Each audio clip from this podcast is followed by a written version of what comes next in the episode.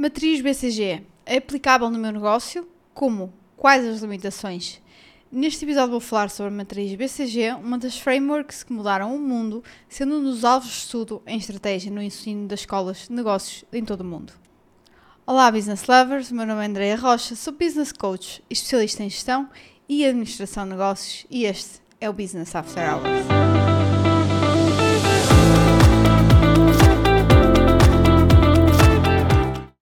Então, como estão, caros fiéis ouvintes do podcast Business After Hours? Espero que esteja tudo bem convosco, que o fevereiro esteja a ser bom para vocês. Este é um mês que passa rápido, não é? Tão depressa começa como já está quase a acabar. E hoje trago-vos aqui uma ferramenta que uh, vai ajudar a quem às vezes pensa, está naquela, naquela hum, linha de pensamento de será que vale a pena continuar este produto? Será que não? E a matriz BCG ajuda-nos a dar uma, uma resposta a esse problema. Então, é isso mesmo que nós vamos falar hoje sobre a matriz BCG ou Growth Share Matrix, ok? Mas mais conhecida por matriz BCG e já vamos ver o porquê. Uh, então, normalmente a, a, matriz BCG é utilizada para avaliar portfólios de produtos de uma empresa e entender em que ponto do ciclo de vida estão. É uma ferramenta desenvolvida pela consultora BCG, Boston Consulting Group, daí a sigla da matriz, e o, seu, o fundador BCG criou então este conceito, eh, eh, esta matriz, esta framework, no seu artigo The Product Portfolio, sendo utilizada até aos dias de hoje. A Harvard Business School já reconheceu a BCG Matrix como uma das frameworks que mudaram o mundo, sendo um dos alvos de estudo em estratégia no ensino das escolas de negócios no mundo, tal como tinha dito na introdução do episódio. E também uh, é conhecido que no pico do seu sucesso, a matriz BCG foi utilizada por cerca de metade das empresas da Fortune 500. Ok? Então, efetivamente, tem aqui eficácia e é revelada aqui a sua importância. O que Bruce começou por idealizar na sua tese foi a company, a company should have a portfolio of products with different growth rates and different market shares. The portfolio composition is a function of the balance between cash flows, margins, and cash generator, generated are a function of market share. Ok? Este era então o conceito do product portfolio que foi lançado por Bruce Anderson em 1970 e que diz não é que nós, uh, como uma empresa, uh, deve ter aqui um produto, de, um portfólio de produtos, não é? Com diferentes taxas de crescimento, com diferentes market shares e nós vamos agora ver à frente então como é que nós colocamos isso na matriz BCG.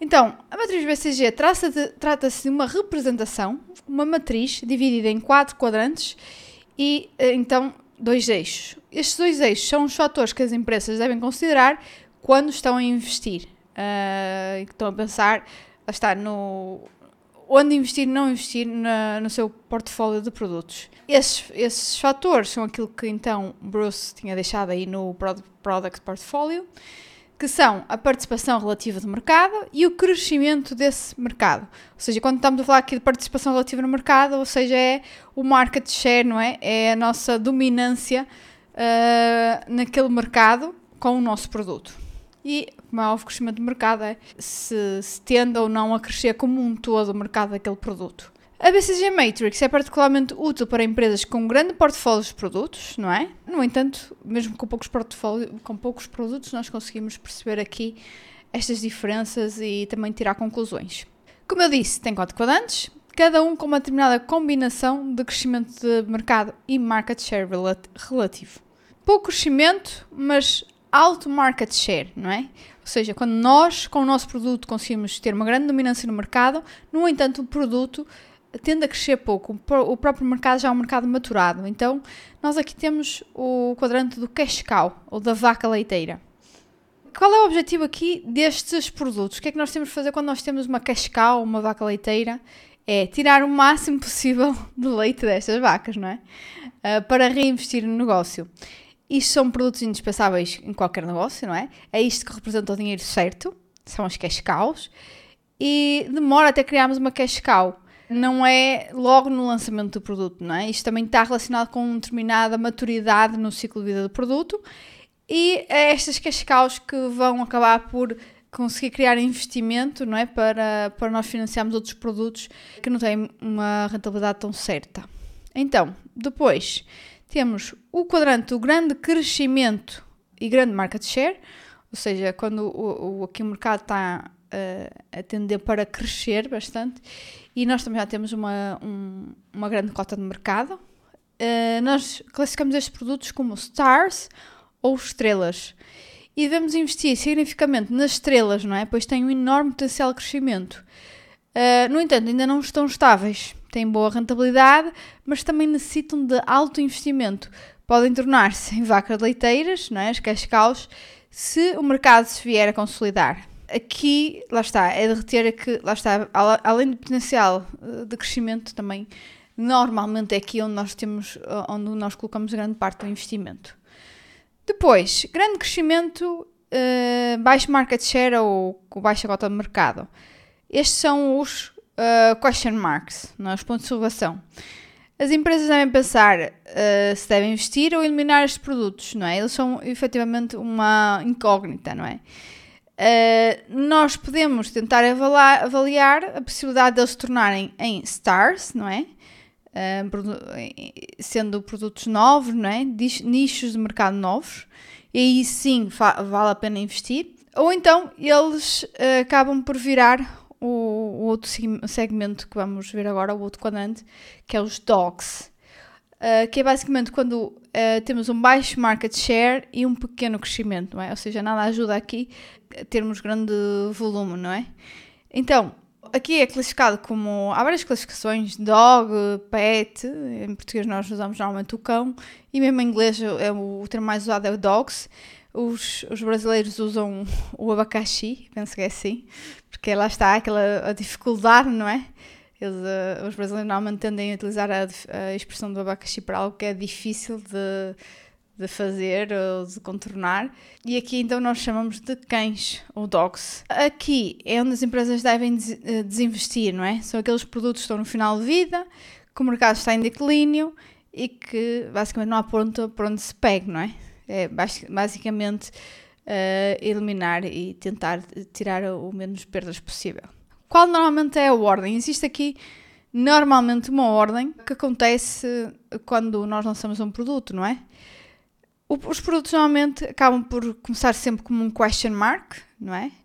Aqui ninguém sabia, nem sabe muito bem se vão ser um sucesso ou não. Lembramos, por exemplo, sei lá, a Uber, não é? Toda a gente no início da, da Uber uh, achava que aquilo não, não tinha pés nem cabeça, não é? E no entanto nós nós vemos hoje a presença e o crescimento que tem a Uber. Depois do, do question marks, eles basicamente têm essas possibilidades, ou tornam-se em stars ou se tornam-se em dogs.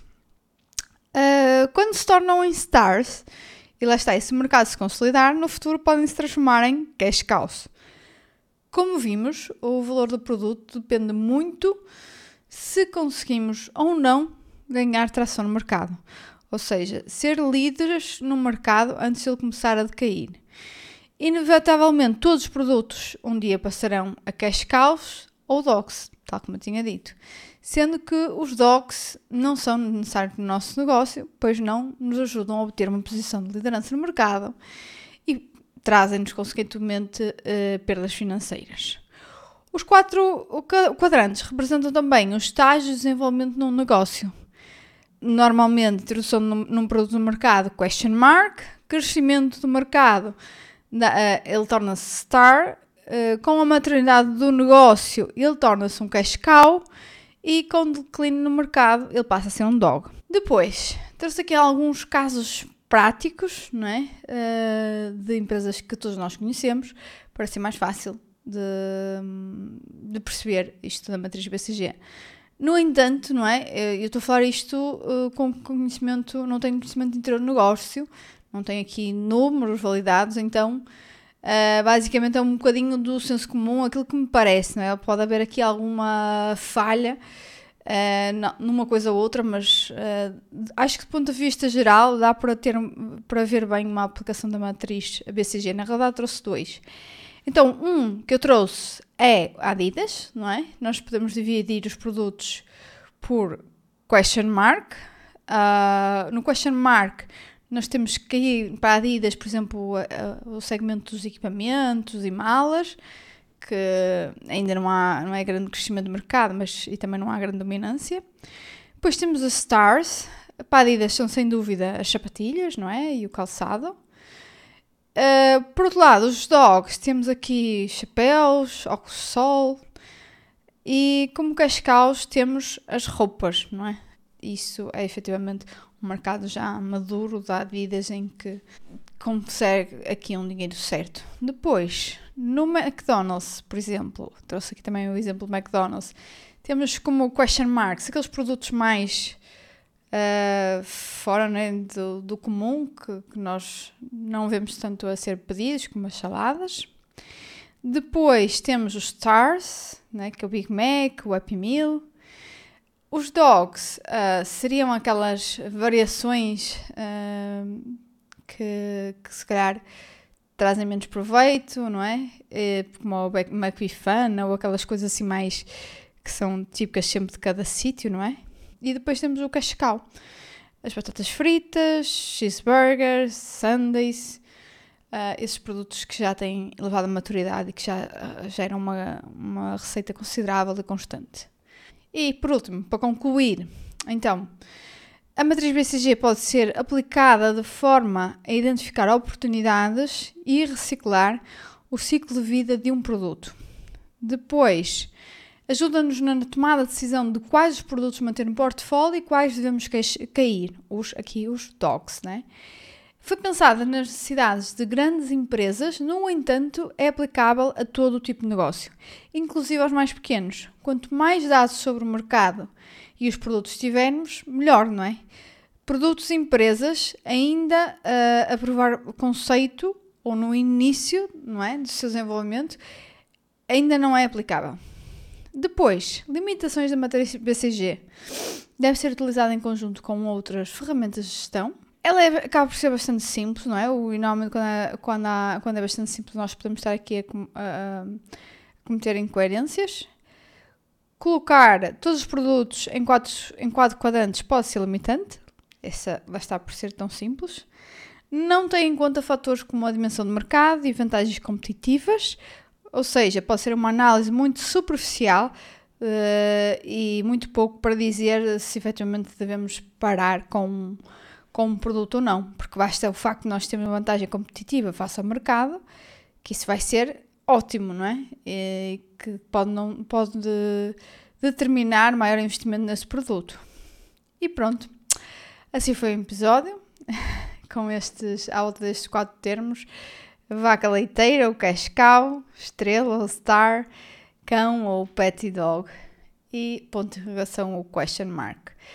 Espero que tenham gostado. A matriz BCG ah, acho que uh, nas empresas de forma geral em Portugal ainda não é assim ah, conhecida, não é? A não ser por se calhar alguns organismos de gestão, mas efetivamente é uma uma análise que nós conseguimos fazer muito rapidamente. É, é este tipo de frameworks que eu gosto, tipo SWOT, não é? É o tipo em que nós, com, com simples esquemas, conseguimos nos elucidar e estruturar um pensamento para o nosso negócio. E assim chegamos ao final de mais um episódio do Business After Hours. Espero que vos tenha sido útil. Muito, muito, muito, muito obrigada por estarem a ouvir. Espero ter-vos aqui no próximo episódio. Partilhem com alguém para quem este conteúdo possa ser útil. Fico à espera de vocês no próximo episódio e até lá, stay tuned!